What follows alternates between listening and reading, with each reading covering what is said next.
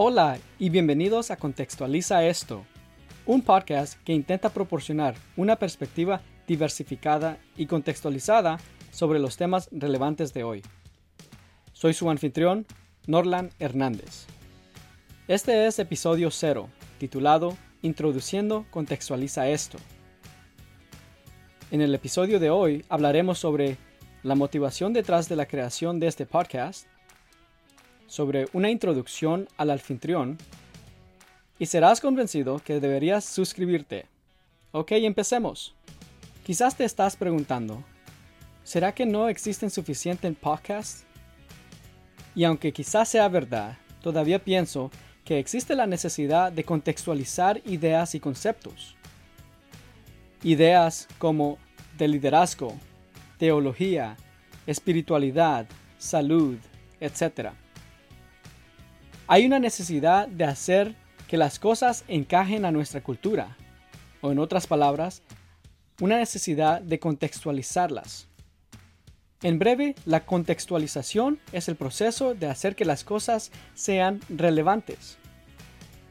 Con demasiada frecuencia, la cultura dominante determina el camino a seguir sin detenerse a pensar en diferentes perspectivas. ¿Has oído hablar de grandes ideas y piensas para ti mismo, ¿cómo encajaría esto en mi contexto?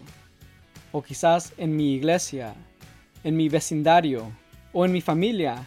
¿Qué tal en mi sociedad? Les voy a dar un ejemplo personal que describe lo que yo quiero decir con contextualización. Con frecuencia me he preguntado, ¿qué significa ser cristiano? O, ¿qué significa ser cristiano y ser latino. El intento de comprender mi identidad étnica y cultural y mi fe me ha llevado a esta jornada. Me he hecho preguntas acerca de mi identidad étnica y cultural y también acerca de mi comprensión de mi fe. De la primera, me hice muchas preguntas y la respuesta lleva muchos componentes, pero en este momento solo quiero describir algunas. El primer componente que informó la comprensión de mi identidad cultural y étnica es mi familia. Mi familia ha tomado un rol muy crítico en el ayudarme a comprender mi identidad étnica y cultural. Fue mi familia que me introdució a muchas de las prácticas culturales y tradiciones que forman mi identidad. Segundo, la geografía. Yo viví en Nicaragua por 3-4 años fui a la escuela, tercero, cuarto y quinto grado, y también de la primaria a secundaria, todos mis veranos la pasé en Nicaragua. El tiempo que yo viví en Nicaragua y el tiempo que yo viví en los Estados Unidos han informado mi comprensión de mi identidad étnica y cultural. El tercer punto, yo creo que todos me van a comprender, es la comida. La comida ha sido un proceso físico en el cual yo he podido conectarme con mi cultura es cuando estoy comiendo los nacatamales o los chancho con yucas, el vigorón, el cual yo puedo experimentar el ser nicaragüense.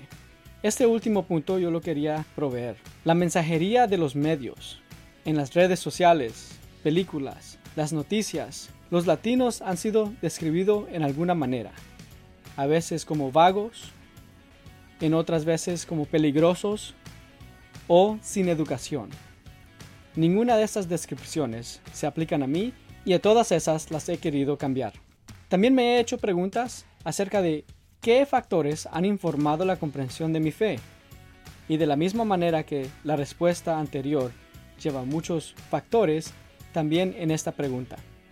Y también algunas de las cosas que surgieron en la respuesta de la pregunta anterior surgieron en esta respuesta. Primeramente, familia familia ha informado mi comprensión de mi fe. Más específicamente, el ejemplo que mi madre me ha dado es por el ejemplo que yo tengo de mi madre, de verla en sus rodillas todas las noches, que ha informado un comprendimiento de qué es lo que es el tener una vida espiritual. Fue el ejemplo de mi madre y cómo ella se sujetó a Cristo en los tiempos buenos y los tiempos malos que nuestra familia ha pasado. Fueron también las conversaciones que yo he tenido con mis abuelos, con mis tíos, tías, con mi familia, que han dado una comprensión acerca de mi fe. Segundo, la geografía. Y por esto quiero decir más específicamente el lenguaje y las tradiciones que se encuentran en un contexto geográfico. Por ejemplo, en Nicaragua claramente hablamos español y eso ha impactado cómo yo experimento mi fe. Las tradiciones, especialmente las tradiciones religiosas que se encuentran en cualquier contexto geográfico. A este punto también llega la cultura de la fe. Específicamente hablando, estoy hablando de una cultura en el pentecostalismo, que tiene un estilo de adoración específico, un estilo de predicación específico y también tiene una comprensión de las relaciones y las dinámicas que se encuentran ahí. Es necesario también hablar de la cultura dominante, especialmente en el contexto de Los Ángeles en los Estados Unidos, donde los latinos no son la cultura dominante. Esto me lleva a preguntar, ¿qué es lo que hemos tomado de la cultura dominante y la hemos inculcado a nuestra propia cultura? Estoy hablando de cosas como la tecnología, el uso de las redes sociales, el uso de la música, el género que se encuentra en nuestras iglesias. Es más, también estoy hablando acerca del lenguaje. Debemos hacernos la pregunta, especialmente en las iglesias latinoamericanas, de que si es necesario hablar español, o hablar solamente en inglés, o hablar lo que hemos llamado Spanglish, o hacer los servicios bilingües. Ok, creo que ya empiezan a ver una imagen de su anfitrión, pero permítame presentarme más formalmente. Un poco de mis antecedentes. Mi familia es de Nicaragua. Mis padres son nacidos en la ciudad de Matagalpa, Nicaragua. Yo soy el tercer varón de cuatro. Sí, mi madre tuvo un buen tiempo con cuatro varones. Nicaragua ha sido parte de mi cultura, ha sido parte de la formación de mi identidad. Nicaragua lleva un lugar especial en mi corazón. En cuanto a mi fe, soy cristiano y pertenezco a la denominación pentecostal. Fue en la iglesia donde yo conocí a mi esposa. Llevo casados seis lindos años y ahora tenemos una linda princesa de tres años. Su nombre es Aela Mía. Le pusimos ese nombre porque viene de la mitología griega y es de una Amazonia. Ella solamente fue derrotada por un varón que fue Hércules. Entonces le quisimos poner un nombre muy fuerte a nuestra hija para decir que ella solamente va a ser derrotada por un hombre. En cuanto a la educación, pasé algunos años en colegio comunitario. Después me transferí a una universidad, a Cal State LA, donde recibí mi bachiller en estudios liberales. Al mismo tiempo yo estaba yendo a un instituto bíblico. Cuando yo terminé los dos, mi bachillerato y el instituto bíblico, me metí a un seminario. Fue donde me inscribí a Fuller Theological Seminary y de ahí obtení una maestría en teología. Presentemente estoy en el último año de mi doctorado, un doctorado en estudios interculturales de Cook School of Intercultural Studies. Mi disertación será en la comprensión de la identidad cultural y étnica y la fe cristiana, todo en el contexto de Nicaragua. En cuanto a mi trayectoria profesional, yo he trabajado todos los trabajos debajo del sol.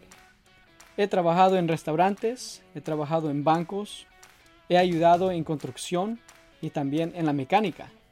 Las últimas dos posiciones he tenido uno en una corporación global, donde yo fui el director de una oficina de entrenamiento, y actualmente estoy como director en una universidad cristiana, donde soy uno de los pocos líderes latinos en la universidad.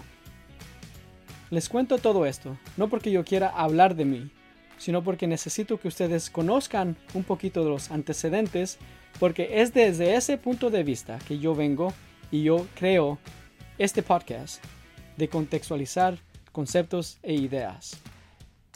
Si te interesan las conversaciones sobre teología, liderazgo, cultura y más, y estás interesado en estar expuesto a diferentes perspectivas, suscríbete. Espero que te haya convencido. Gracias por escuchar Contextualiza esto con Norland Hernández. Si te interesa el programa y quieres saber más o, deseas contactarte conmigo, visita mi página norlandhernandez.com. También te animo que escribas comentarios. Esta es tu forma de ayudar y mejorar este podcast. Únete a nosotros la próxima vez cuando hablemos de el impacto que la cultura tiene sobre nuestra fe.